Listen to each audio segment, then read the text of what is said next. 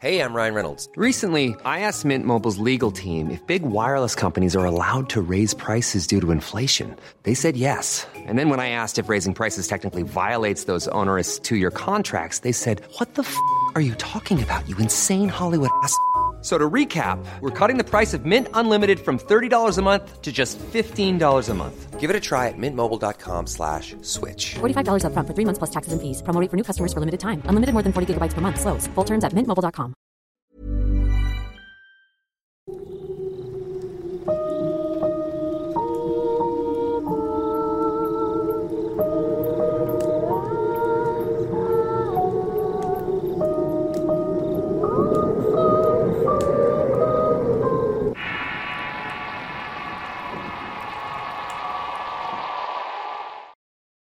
La cantina. Historia basada en una experiencia anónima. Escrito y adaptado por Tenebris para relatos de horror. Hay recuerdos que vienen de mi mente de las cosas que dejó mi niñez. Crecí entre cuatro hermanos en una comunidad poco habitada y con un sinnúmero de carencias. Sin embargo, esto nunca fue un impedimento para disfrutar los placeres sencillos de la vida.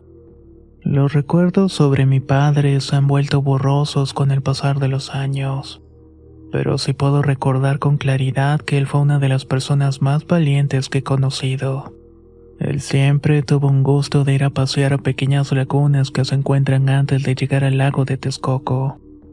Si no me falla la memoria, están cerca de un poblado de nombre Atenco. Tengo este dato presente porque él a veces madrugaba para ganar a las personas que ponían la armada, ya que él, daba la vuelta con todos los patos que morían al cruzar cerca de ahí. En las cercanías era conocido como manos de pato, ya que a veces cargaba de 5 a 6 de estos animales para ser exacto. De esta manera es que mi padre se ganaba la vida. Él iba a vender los patos a las comunidades de Santa Isabel y Ixtapán, esto que voy a contarles es algo que me compartió mi padre antes de que abandonara este mundo. Mi padre era muy amante de ir a esos lugares hasta donde tengo entendido vivió criando vacas cerca de las lagunas de Atenco.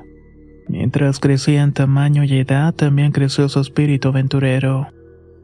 Así pasaron los años hasta que llegó a convertirse en un joven de un carácter fuerte.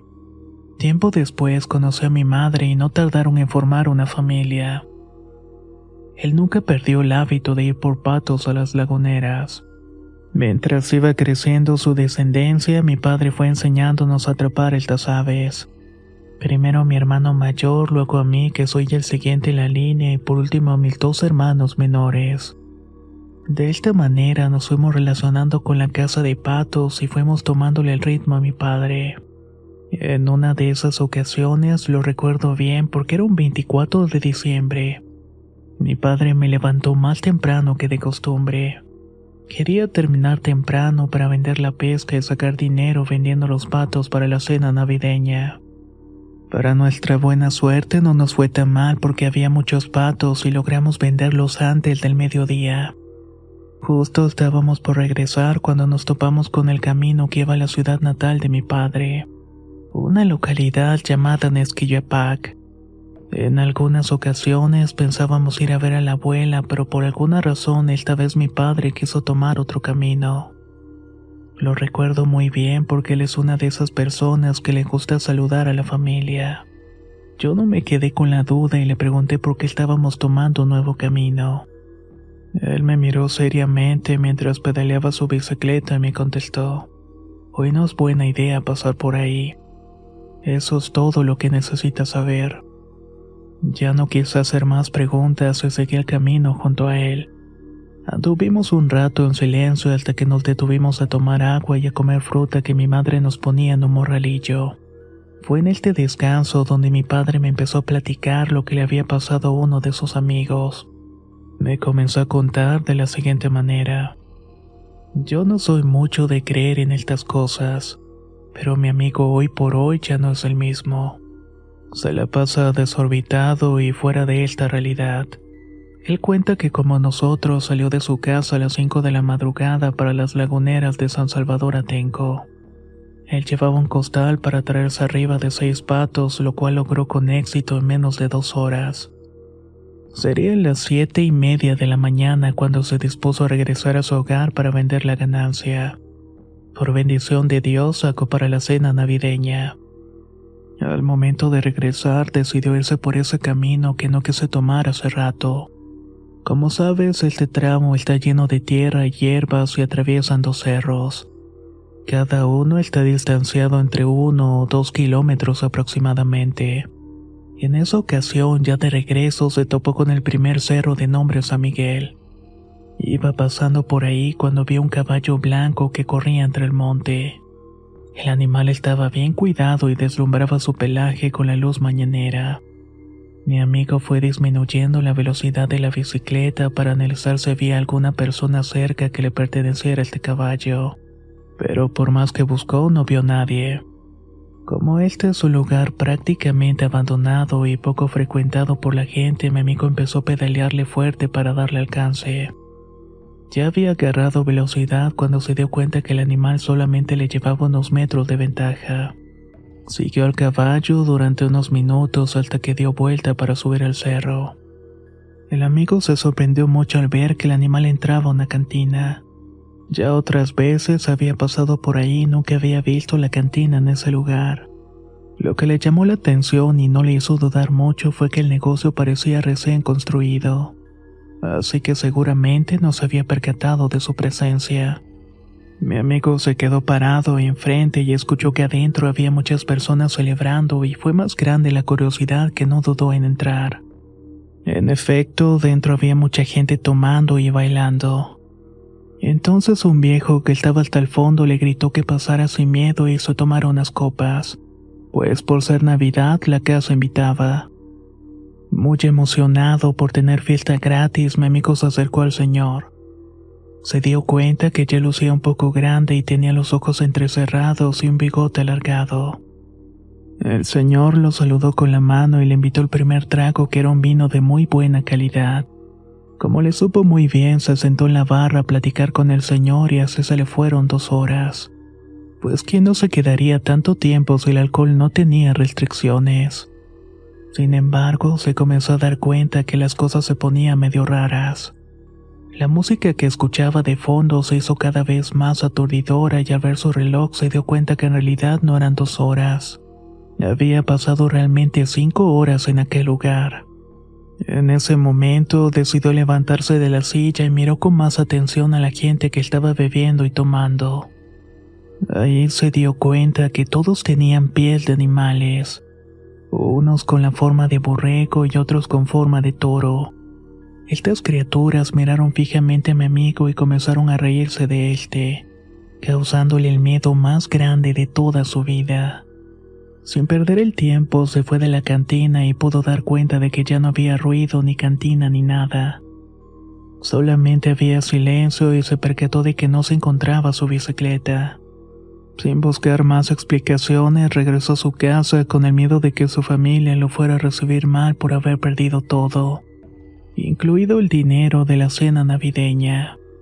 Tuvo que caminar varias horas hasta que llegó a su pueblo. Algo que le llamó la atención fue que la gente lo miraba extraño. Parecía que trajera algo en la cara y cuando llegó a su casa su esposa lo recibió a golpes. Le reclamó porque había abandonado su familia por dos años enteros. Le dijo de que cómo quería que lo recibiera luego de no saber nada de su existencia durante tanto tiempo. Él, aturdido e impactado, le contó lo que había sucedido. Dice mi papá que su amigo esta situación casi le cuesta el divorcio. Pasó un buen tiempo para que su familia pudiera recuperar la confianza en este. En eso mi padre hizo una pauta y me confesó que a él le había pasado algo parecido. Pues pasando por esa misma brecha miró al caballo blanco con un pelaje que brillaba con la luz del amanecer. Esto me dio mucho que pensar porque mi padre no era un hombre que se asustara tan fácilmente. Así que si esta situación lo hizo tomar un camino distinto y tomarlo con una seriedad, algo debe tener de cierto. Ahora cada que hago esta misma ruta tomo el camino largo. No vaya a ser que tenga la misma suerte de toparme con el caballo blanco y llegar a las puertas del mismo infierno.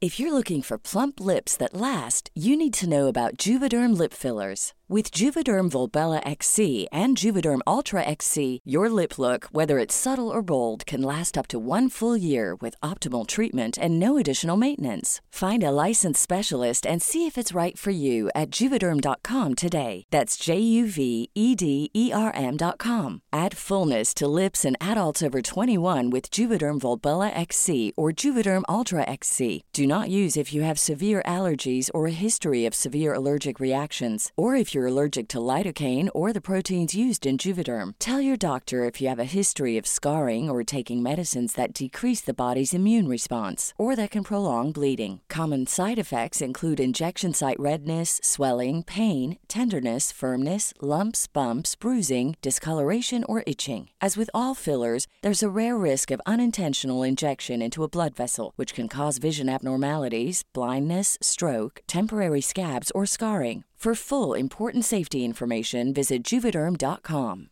Hey, folks, I'm Mark Marin from the WTF Podcast, and this episode is brought to you by Kleenex Ultra Soft Tissues, your ally to help tackle your allergy symptoms this season. I love the change of seasons, but nobody loves pollen and all those other things floating in the air that make you sneeze during this nice weather. Kleenex Ultra Soft Tissues are hypoallergenic and allergist approved, so fight back against watery eyes and runny noses without worrying about irritating your skin. For this allergy season, grab Kleenex and face allergies head on.